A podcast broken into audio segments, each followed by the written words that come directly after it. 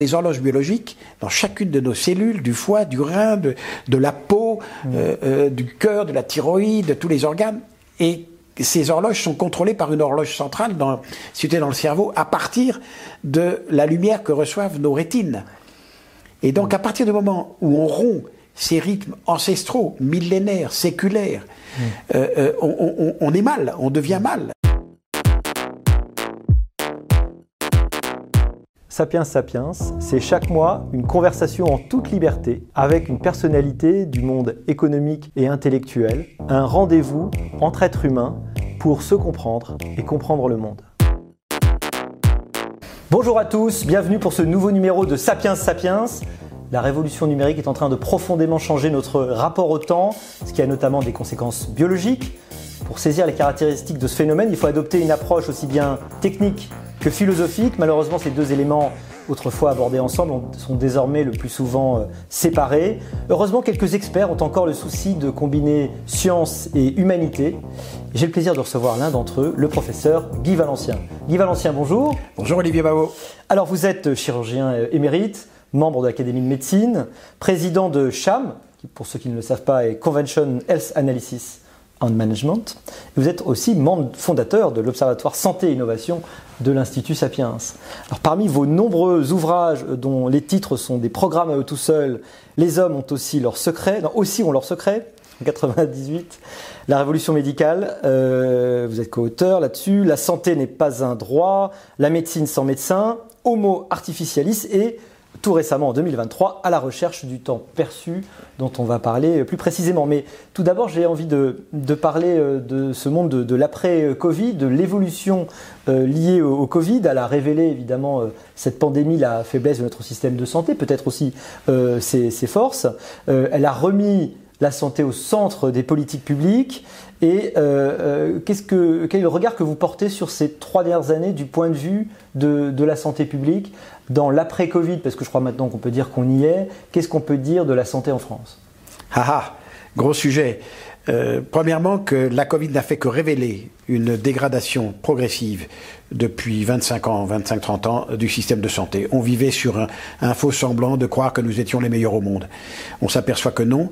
On a un système qui est divisé en deux castes, privées et publiques, euh, qui se font la guerre en permanence. Sauf parfois localement, il y a de quelques belles ententes, un peu comme euh, Pépone et Don Camillo.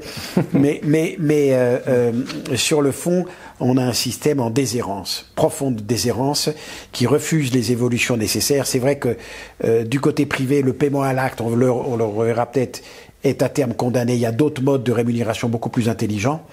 Euh, du côté du public, l'espèce de course à la terrification à l'activité sans évaluation de la pertinence des actes faits et de leur qualité ne marche pas. Donc il faut tout refonder. Et ça demande un courage politique assumé.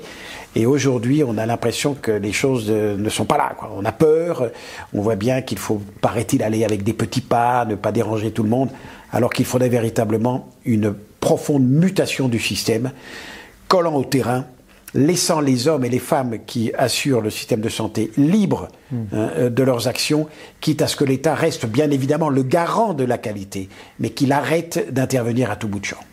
Les nouveaux usages de santé comme la téléconsultation qui sont développés un petit peu plus euh, pendant, les, pendant la pandémie. Euh, est-ce que ça va dans le bon sens? Est-ce que la pandémie a comme été un, accélérateur finalement euh, de ces nouveaux usages? Est-ce qu'il y a une forme de e-santé qui est enfin en train d'émerger Dossier médical partagé hein, qui va enfin se, se déployer. La, la, consultation électronique, si je ne me trompe pas aussi, hein, qui, va, oui, va, apparaître? Tout à fait. Alors la, la, télésanté est un bien.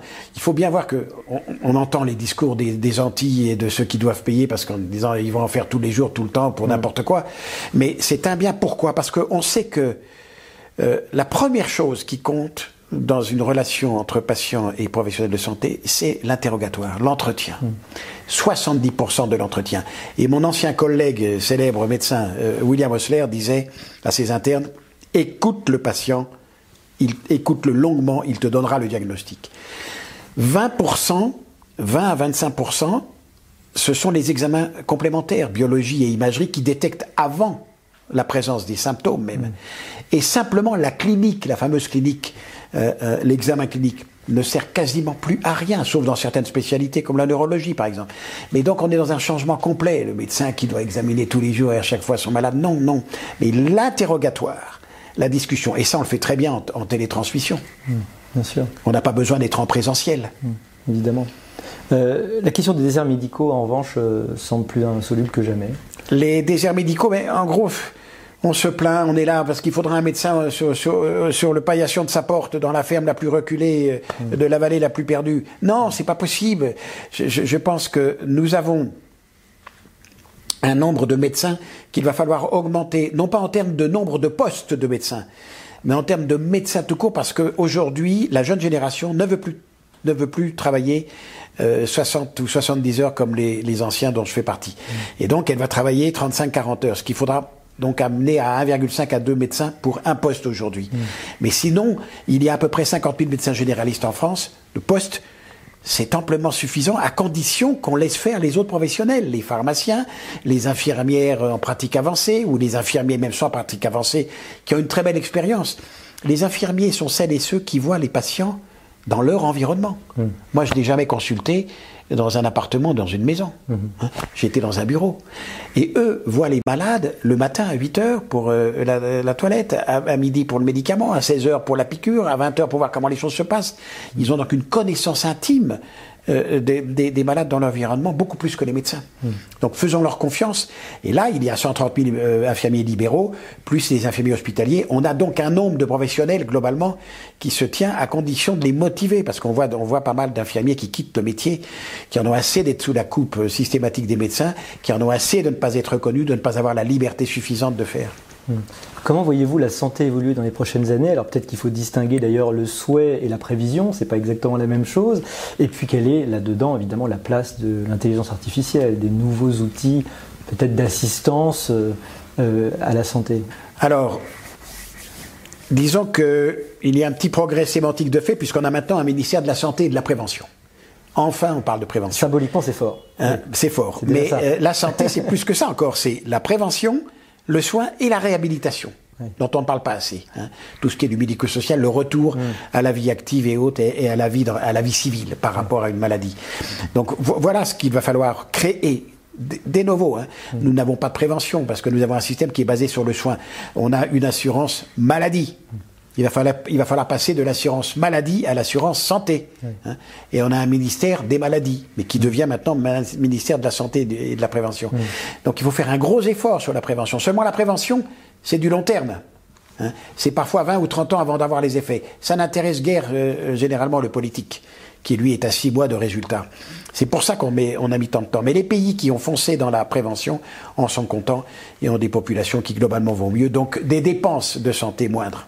En vous écoutant, on se dit que la fameuse médecine des 4 P, hein, prédictive, participative, personnalisée, préventive, on en est quand même très très loin encore. Hein. Oui, bien sûr, bien sûr, parce qu'on ne met pas, ne met pas à disposition tous les outils et toutes les connexions possibles que l'on pourrait avoir, avec les dangers que l'on connaît aussi du flicage insupportable et de la perte de la, de, de, de, la liberté de l'individu par rapport à toutes ces données. On lui dirait attention, euh, tu as fait 10 pas de plus qu'il fallait aujourd'hui, euh, ah, ou au contraire, tu n'as pas monté tes 5 escaliers, donc tu vas être puni, on va t'augmenter ta, ton assurance de, temps. donc, ouais, mais non, mais tout ça est à voir avec, euh, avec prudence et intelligence, de façon à ce qu'on puisse obtenir de meilleurs résultats en termes de santé publique. Hmm. Nous ne sommes pas bons. Par rapport à nos voisins Non, nous sommes bons, globalement, globalement, nous sommes assez bons euh, en, Europe notamment, mm. puisque on a un espoir de vie de près de, 4, de 85 ans hein, pour les femmes et de près de 80 ans pour les hommes. On est, on, est, on, est bien. Mais en espoir de vie en bonne santé, nous sommes à 64 ans, les Suédois sont à 72. 8 ans de différence mm. entre les hommes en bonne santé en France et, mm. et, en Suède. Donc là, on a des gros, gros progrès à faire. Hein. On boit mm. trop, on fume trop, euh, euh, on se drogue trop. J'avais envie de dire euh, les différences au moment du débat sur la réforme des retraites, les différences d'espérance de, vie entre professions sont quand même assez, assez frappantes. Ah, c'est sidérant. Sachant que je crois que ce sont les enseignants qui vivent le plus longtemps. oui, oui. Il y a une belle. Il y les, les, les, différences ne peuvent pas s'expliquer par la pénibilité du métier uniquement. il, y a, des effets comportementaux. Ah, complètement, complètement. Il y a des traditions, des habitudes que l'on connaît. Mais il y avait une belle étude qui avait été faite par, j'ai perdu son nom, mais un, un, géographe de la santé, et qui avait montré, la, je ne sais plus quelle ligne de métro, la ligne nord-sud, enfin ce que j'appelle, la, ça doit être la 4, mm. ou avec, non, le RER, depuis la banlieue sud, Paris et la banlieue nord, et, montrant les, en fonction des stations euh, l'âge de, mort des individus. Et c'était sidérant. Il y avait 10 ans de différence. 10 ans de différence. 10 ans de différence, oui. C'est énorme. Oui, tout à fait. Parce qu'on a des traditions d'alcool, des traditions de tabac, des traditions mm. de bagarre euh, dans mm. certains endroits qu'on n'a pas dans d'autres. Mm. Alors j'ai envie d'en venir à votre dernier essai, où on va parler de rythme chronobiologique. Euh, d'inadaptation à notre époque.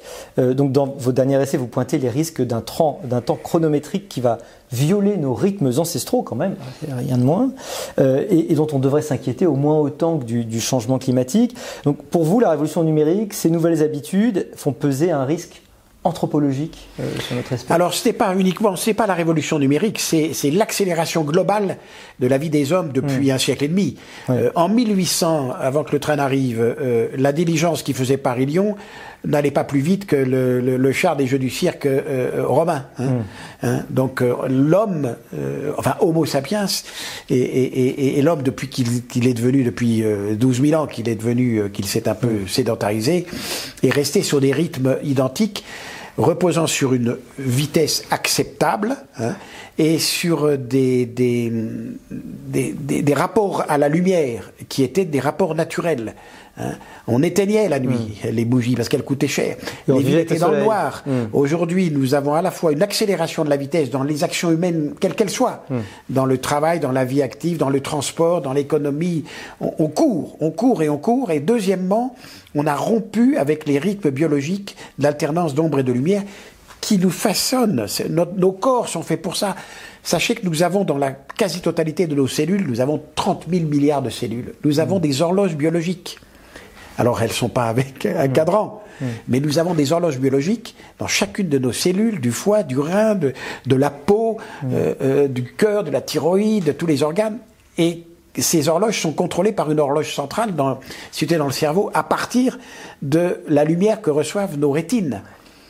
Et donc à partir du moment où on rompt ces rythmes ancestraux, millénaires, séculaires, euh, on, est mal, on devient mal. Hein. On aboutit à une augmentation du stress, à la dépression et à des pathologies somatiques aussi. Mm. On sait qu'il y a plus de cancer du sein chez les hommes et euh, chez les femmes postés la nuit, dont les infirmières. Oui, le travail de nuit a un, impact sur la santé. Tout, oui. tout, à fait, on le sait. Donc il y a des conséquences mm. physiques importantes à cette dérégulation du rapport au temps vous appelez de vos voeux un ralentissement. Alors c'est peu dire que pour l'instant il n'est pas à l'ordre du jour quand on voit que euh, le problème du train c'est de gagner quelques minutes sur tel trajet, euh, qu'on en est tous à compter la façon dont on va pouvoir le plus rapidement possible soit avoir accès au contenu euh, de façon immédiate, soit pouvoir effectivement voyager de plus en plus vite.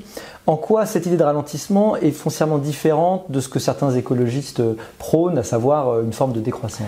Alors, tout à fait. Ben, je ne suis pas du tout un, adepte euh, d'Yves Cochet, mm. euh, qui voulait revenir à la charrette à cheval, parce que d'abord, le cheval, il faut l'entretenir, et en plus, il faut naver le crottin. Là, là, on revient au rythme traditionnel avec la charrette à cheval, on est d'accord Oui, on revient au rythme traditionnel, mais avec leurs. Je, je, ne suis pas pour ça. Je pense qu'on peut très bien avoir un TGV qui, en même temps, nous rapproche et qui permet à des équipes, par exemple, de, de, de, de, de soins hautes d'aller d'un endroit à l'autre rapidement. Pourquoi pas ça? Mm. On n'est pas dérangé. Dans le train, on, on, garde le même rythme. On ne mm. court pas forcément pour aller à la gare. En revanche, il y a tout un pan d'activités que l'on pourrait faire de façon plus calme, euh, plus ordonnée, euh, et ne serait-ce que personnelle, dans notre vie personnelle. Donc euh, je ne suis pas de ceux qui disent il faut tout arrêter, et je ne suis pas un décroissantiste. Je mm. pense qu'il nous faut, non pas, enfin ralentir, il faut œuvrer à nos rythmes. Hein, ce n'est pas la même chose œuvrer à nos rythmes et retrouver ces rythmes qu'on est en train de, d'agresser, mais, mais, considérablement. Hmm. Alors vous me direz, euh, Darwin le savait, et ceux qui résisteront seront les êtres humains de demain. Dont acte, dont acte. Hein, hein. Mais est-ce une raison pour euh, s'aborder les autres? Non, je ne le crois pas. Donc je pense qu'on on doit pouvoir combiner une économie adaptée à nos besoins, non pas forcément à nos délires. Hmm. Les, burn-out dont on a l'impression qu'ils se, se multiplient, est-ce qu'ils sont justement euh, représentatif euh, les conséquences de cette déconnexion euh, entre notre rythme biologique naturel et puis. Alors oui, pas mal d'études le disent mm. de, cette déconnexion, de cette précipitation qui empêche de réfléchir, de cette absence de sens. On parle tellement aujourd'hui de sens, mm. les métiers n'ont plus de sens. Oui, parce que personne n'indique là où on veut aller. Mm. Nous, c'est ce que je dis dans mon livre, euh, on court, on court, mais on va où? On ne le sait plus. En tout cas, dans notre vieille Europe, qui fut quand même à l'origine des Lumières et autres, nous sommes en perte de, d'idées pour essayer d'aller, d'aller, d'aller quelque part. Or, ce quelque part, quel est-il? Il est quand même de s'occuper des hommes et des femmes de, de, ce monde qui, ont faim. Hmm. Enfin, que l'on meurt de faim en 2023 est hmm. le plus grand des scandales qui puisse exister. C'est hmm. inadmissible. Que l'on meure de maladie parce qu'on n'a pas eu les soins nécessaires, hein, ou on n'a pas eu les vaccinations nécessaires dans certains pays que je connais, où j'ai fait pas mal d'humanitaire en Afrique, quand j'étais encore en exercice, c'est hmm. pour moi le scandale de scandale. J'ai vu des épidémies des grippes, des milliers de gamins morts. Hein. Tout ça parce que les vaccins qu'on apportait étaient en nombre insuffisant, et tenez-vous bien, surtout ils arrivaient à Dakar, rester je ne sais pas combien de jours dans des containers sur le port à 40 degrés, étaient balancés dans des dispensaires euh, euh, euh, sans froid ni rien, on injectait on ne sait pas quoi. Et je trouve ça, pour moi, c'est le scandale du scandale, Julien. Mm. Comment se fait-il que l'homme occidental, que, nous, que, les hommes occidentaux que nous sommes, aient été incapables d'améliorer beaucoup plus fortement le statut de ceux qui ne demandent qu'une chose, c'est à vivre en ayant accès à l'eau, au pain et au travail. Mm. Finalement, on a été beaucoup plus euh, préoccupé par l'idée d'accélérer que de celui de développer des solidarités efficaces. Exactement. Or, les solidarités sont le moyen de l'économie. Je suis un libéral. Et je dis, mais l'économie doit s'occuper des solidarités parce que mm. c'est là où sont les, c'est là où on pourra vendre des produits qui seront intelligents. Les notifications de nos smartphones, euh, tout ce qui donne les doses d'endorphines distribuées à volonté par les plateformes sociales, est-ce que c'est en train de modifier notre façon de fonctionner, notre métabolisme? Ah, mais complètement. Complètement. Alors déjà, smartphone et, écran d'ordinateur, plus la lumière permanente des villes, on ne voit plus les étoiles à Paris. Mm. Vous ne voyez pas les étoiles à Paris. Il y a peu d'endroits en France où on voit les étoiles. Il y a peu d'endroits. Il faut vraiment être dans la campagne la plus profonde ou au-dessus de 1000 mètres. Oui, dans le sud-ouest un peu. Oui, oui. mais on, ne connaît plus les étoiles. Mm, mm. On n'a plus de relation avec les étoiles. Or, nous sommes, nous sommes des êtres cosmiques. Hein. Nous sommes faits des, quatre molécules qui existent dans, l'univers, comme je l'ai décrit dans le livre, le carbone, l'hydrogène, euh, l'azote et l'oxygène. Nous sommes faits de rien. Hein quatre molécules qui composent tous les êtres vivants que nous sommes. Et quand je dis vivants, je vais très au-delà des animaux hmm. et des bactéries et des virus. Je dis même qu'à la limite, est-ce que la matière n'a pas une partie de vivante? Elle se, elle on, la considère comme inerte, hmm. mais elle bouge, elle se transforme elle aussi, mais sur des durées telles qu'on ne le voit pas toujours. Mais elle est faite des, des mêmes molécules.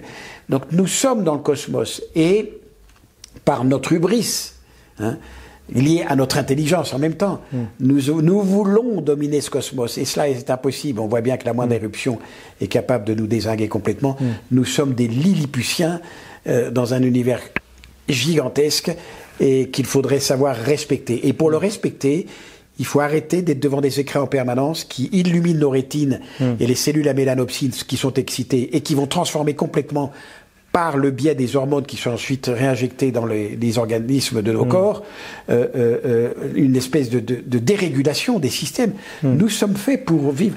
Regardez l'obésité. Une des raisons de l'obésité, au-delà de la malbouffe, c'est pas tellement la malbouffe, c'est qu'on n'a plus de repas. Mm. Les gens mangent n'importe quand, n'importe quoi. Nous avions avant petit déjeuner, déjeuner, goûter, dîner, et voir souper avec des horaires, laissant le temps aux organes de faire leur boulot. Hmm. L'intestin se régule, il a des horaires. La vessie a ses horaires. Hmm. tous les organes ont, leurs horaires, ont leurs hmm. horloges. Respectons-le, parce que sinon nos corps vont devenir n'importe quoi. Et on voit bien la dégradation psychique et physique qui se fait peu à peu.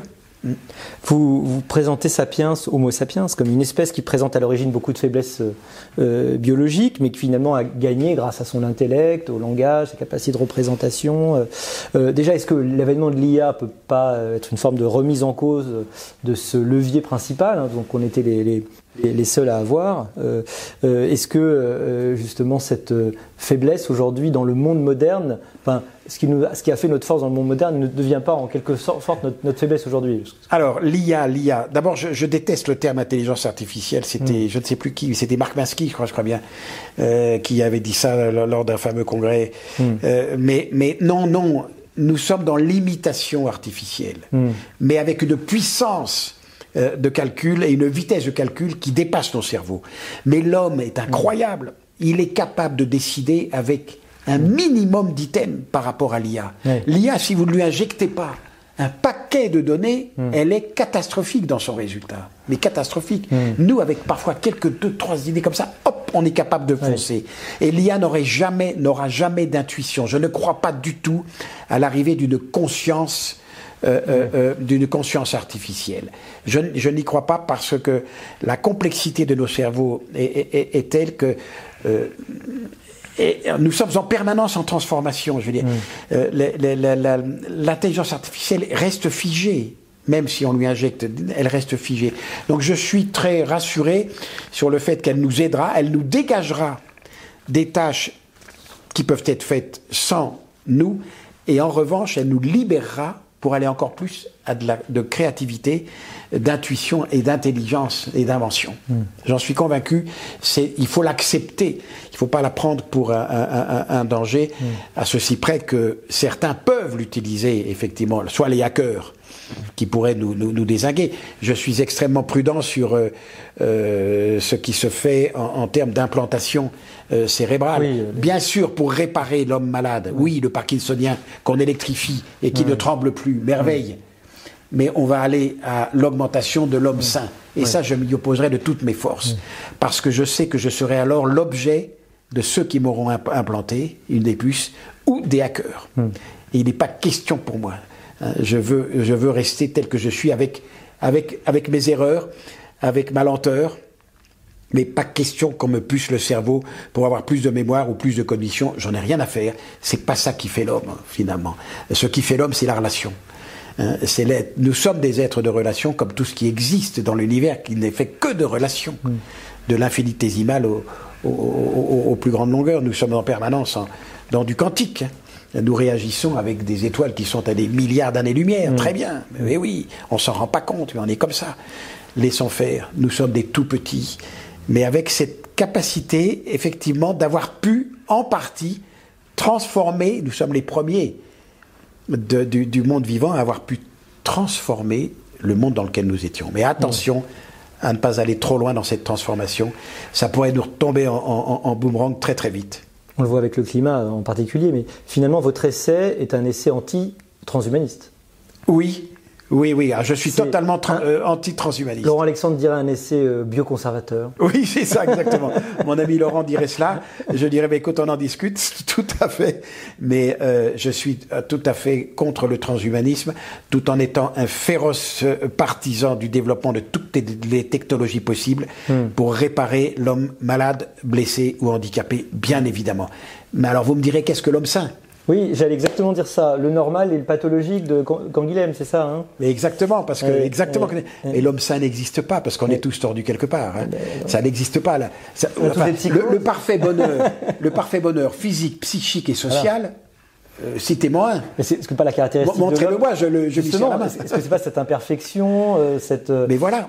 finalement cette, maladie, cette anormalité potentielle ou, Mais il faut nous la laisser, c'est aussi notre caractéristique, oui. Mais oui, bien sûr, c'est notre c'est notre image de marque en même temps. Mm. Donc il n'y a pas de norme de, de, normalité humaine véritablement. Mm. Donc on est tous un petit peu malades, mais attention à ne pas jouer sur ces mots pour aller pour voir certains euh, euh, prendre et enfin dominer le monde à partir d'implantations hasardeuses. Oui, il y a derrière des, des capacités de, prise de contrôle, effectivement, qui sont. Je me méfie d'Elon Musk pour ça, parce que euh, j'ai pas du tout aimé son, son, espèce de moratoire en disant arrêtons, arrêtons tout, là pendant six mois on réfléchit, ridicule. Qui, d'ailleurs était, était, un peu hypocrite, puisque une semaine après il annonce qu'il va, à Neuralink, va aller encore plus vite. Et, il va aller, oui, exactement. et puis Neuralink, il, a. Euh, GPT, euh, voilà, et il démarre avec Neuralink des, des implantations de puces dans le cerveau, alors de malades. Donc je dis bravo, là il s'occupe. Oui, mais c'est comme ça que ça commencera. Mais ça commencera par, les pathologiques et ça viendra à nous. De la même façon qu'on commence par faire de l'eugénisme euh, pour éviter les maladies graves. Exactement. Euh, et puis après on le fera pour euh, choisir la couleur des yeux et plein d'autres choses. Grosse prudence à cela. Et je pense que là, mm. l'Europe Et la transition européenne que nous avons ferait bien d'élever plus savoir. Elle régule, mais elle régule d'une façon qui me désespère. D'abord parce qu'elle n'a pas les outils. Hmm. Donc euh, c'est facile de réguler quand on n'a pas les outils. Et deuxièmement, elle, régule de façon un peu caricaturale. Je pense qu'il faudrait qu'on se pose la question euh, de, savoir ce qu'on va faire de tous ces outils euh, hmm. ensemble. Et ça, c'est voilà, on a des petites régulations à la petite semaine en fonction de ce qui a été fait chez Google, Apple ou Amazon, mais hmm. c'est maigre, hein, c'est petit. Alors que nous avons tous les ingénieurs possibles et imaginables capables de faire on parlait des risques de contrôle et justement dans votre essai, vous présentez la liberté comme un bien en voie de disparition. Euh, la surabondance des choix, euh, différentes incitations, euh, des formes peut-être pernicieuses d'influence font que selon vous la liberté est aujourd'hui menacée. Ah oui, on voit de plus en plus à la pub. La pub est quand même un, grand moyen de pression euh, sournoise hmm. sur les individus pour les amener à, consommer du n'importe quoi. Et je pense qu'on va trop loin dans ce sens-là. Je serais de ceux qui seraient assez virulents contre tout ce que l'on peut vendre qui n'a aucune utilité. Quand on voit, je le répète, par rapport à ce que je disais avant, par rapport aux besoins incroyables et au manque désespérant de certaines populations. Hmm. Donc notre liberté, elle est dans le fait de elle, est, une fois de plus, dans la relation, c'est tout. Dans, et, probablement dans ce mode de. Dans, dans, la relation, je dirais que, là encore, notre vieille Europe, qui a eu les droits de l'homme, qui a lancé les droits de l'homme, en est arrivé à ce que maintenant nous soyons dans le je fais ce que je veux, quand je veux, où je veux, avec qui je veux. Et il n'y a plus de sens commun. C'est ce que disent les gens quand il y a une perte, mm. quand ils disent je n'ai plus de sens dans mon métier. Il n'y a plus de sens commun. Donc on est là à faire dans ces, petites sectes qui se voient entre eux grâce aux différents outils numériques qui permettent de, de mm. faire des petites coalitions minables. Et il n'y a plus de grands dessins. Nous avions des grands dessins religieux, ils ont disparu. Mm. Le catholicisme s'écroule en Europe. Nous avions des grands, des grands dessins politiques, communisme, qui a fait rêver quand même un certain nombre, terminé. On a bien vu le désastre. Mm. Et, donc, euh, en, dehors de ces, ce que j'appelle de ces églises, il n'y a plus rien. Si, des petites sectes qui mm. germent partout. Et je m'inquiète de de, de, nos libertés, en ce sens que pour être libre, il faut accepter des contraintes. Curieux, mais c'est comme ça. Mm. Si on n'accepte pas des contraintes sociales, il n'y a pas de liberté personnelle. Et de croire que la liberté personnelle est justement de faire ce qu'on veut quand on le veut, avec qui on veut et où on veut, est une erreur. Hmm. Et qu'à l'école, on devrait apprendre aux gamins à être ensemble. C'est ce que savent très bien faire encore les, les, sociétés traditionnelles, hmm. que ce soit asiatiques ou hmm. euh, africaines, où l'individu L'individu en Asie, j'ai été longtemps en Chine pour former mes collègues, depuis 40 ans je l'ai vu évoluer, euh, l'individu n'existe pas. Hein, c'est l'extrême inverse. Il faut bien se méfier de ce qu'on dit euh, euh, par rapport à, la Chine. C'est le groupe qui existe. Et le groupe et l'individu ne doit pas bouleverser le cosmos. Il doit rester dans le cosmos à sa place. Nous, nous avons un individu qui viole le cosmos, qui veut le bousculer pour essayer de prendre sa place. Mm. Ça ne marchera pas. Donc je pense qu'on aura beaucoup à apprendre de, de ces civilisations orientales par rapport aux nôtres vers un espèce de mix et de retrouver une part d'individualisme comme nous l'avons mais une part de solidarité plus grande. Hmm. Le chemin que vous proposez, c'est un peu une ligne de crête, parce que solidarité traditionnelle, peut-être retour à des formes de téléologie qu'on a perdues, c'est-à-dire de, but, euh, rythme naturel, et tout ça en, tout en étant dans le monde technologique dans lequel on est aujourd'hui. Mais oui, mais comment on fait? Mais exactement. mais je suis convaincu. Ben, on, adopte, on adapte les technologies à, à ces besoins-là, mais complètement. Elles doivent être faites pour ça, pour nous aider à aller encore plus vers cela. Non, non, donc je ne suis pas antinomique du tout. C'est-à-dire que la technologie pourrait nous aider à retrouver ces Ah, mais complètement. Elle va nous libérer. Oui, regardez les réseaux sociaux, on espérait que ce serait ça, que ce serait. Euh, ah, mais, euh, attendez, les réseaux sociaux, mais, mais moi je suis de ceux qui considèrent qu'il est scandaleux qu'il n'y ait pas une identité sur ce que quand vous parlez, quand mm. vous écrivez. la moindre des choses, c'est savoir qui vous êtes. Mm. Et qu'on vous dise ça suffit. Et qu'il y ait une amende. Enfin, qu'est-ce que c'est que ça? On- je- je on- Je, qu'on prends un pseudo et je, je vais dire, mais Oli- Si Olivier compris- Bateau, pourri, vendu, Oui, n'importe oh, quoi. ça arrive, mais, mais si j'ai bien compris, il y a beaucoup de personne n'est vraiment anonyme sur Internet, euh, contrairement à ce que beaucoup d'anonymes pensent. On arrive à les retrouver. euh, Oui, mais on ne veut pas. Hein, bien sûr On qu'on peut, parce qu'il faut toujours s'inscrire. Enfin, en gros, quand même, moi, il m'est arrivé aussi d'être sacrément attaqué. Hmm.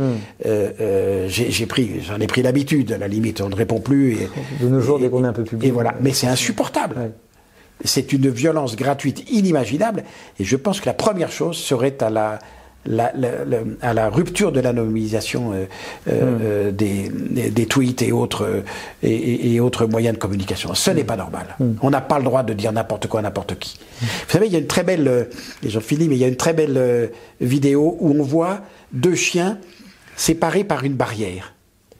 Et ils sont là. Ah oui, j'ai vu. ils, ils sont là, ils hurlent, l'un contre l'autre, la barrière s'ouvre. Et, en là, fait, finalement. et ils se retrouvent. Ben, c'est ça. Et donc, euh, euh, arrêtons de, de- de- de Mm. pousser à ce, à ce délire verbal de, méchanceté, d'ignominie. Enfin, je, je- je- Mm. je n'ai pas de mots assez durs pour attaquer. Et je, moi, je, milite pour, une, pour qu'on demande euh, que véritablement chacun puisse être repéré lorsqu'il s'exprime. Ah, Vous expliquez que nos choix instantanés sont en fait la reproduction de nos expériences passées, que 99% de nos actions sont basées sur ce mode de reproduction, donc on a seulement 1% euh, pour créer, Oui. inventer librement, mais j'ai presque envie de dire, euh, quelle est la place du libre arbitre euh, Eh ben, du point de vue de- du, du médecin Il vrai est très faible. C'est Il est très faible. Éternelle question, hein, Il est... philosophique, Non, non, non, non, mais bien sûr, bien sûr, Olivier. Mais, mais, euh, effectivement, nous nous fonctionnons à partir de nos cartes mémorielles.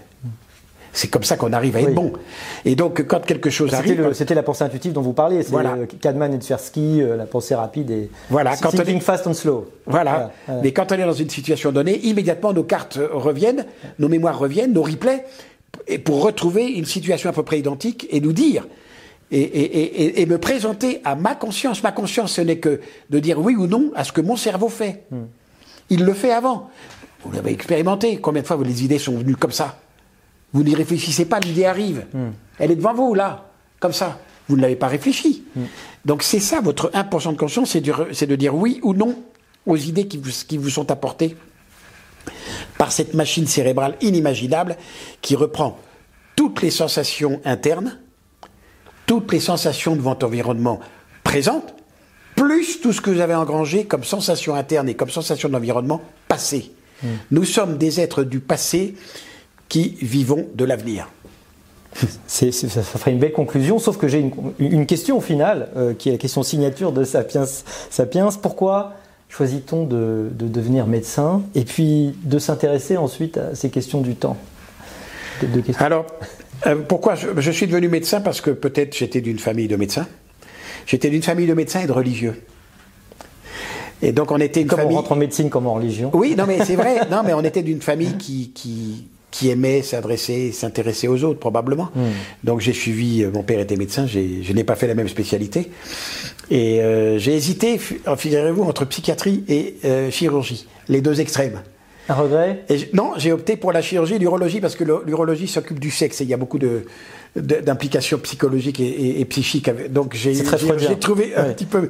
Et puis la deuxième chose, c'est deuxième raison pour ce livre, c'est que quand vous opérez, vous, vous êtes dans les battements, vous voyez les organes vivre. Ils ont leur rythme. L'intestin, le cœur Mm. bat, le- tout bat, tout respire. Le- le- les organes bougent au rythme respiratoire, au rythme euh, de la vascularisation. Donc j'ai toujours été dans les rythmes. Mm. Et puis je suis un fanatique de jazz. Donc je suis, j'étais bassiste dans un petit orchestre, mais c'est très important. J'étais celui qui donnait le rythme avec ma grosse contrebasse. Et donc j'ai toujours vécu dans, dans, dans la pulsation, dans la rythmicité. Oui, c'est comme ça, parce que le monde est fait de rythme, hein, dont on parlait au début. D'où la sensibilité évidemment aux, aux pertes de rythme, au rythme trop rapide ou, Voilà, voilà. ou au mauvais Oui. rythme. Bien, merci beaucoup Guy Valencien. Voilà, je vous en prie, et ravi d'avoir échangé avec vous, cher Olivier.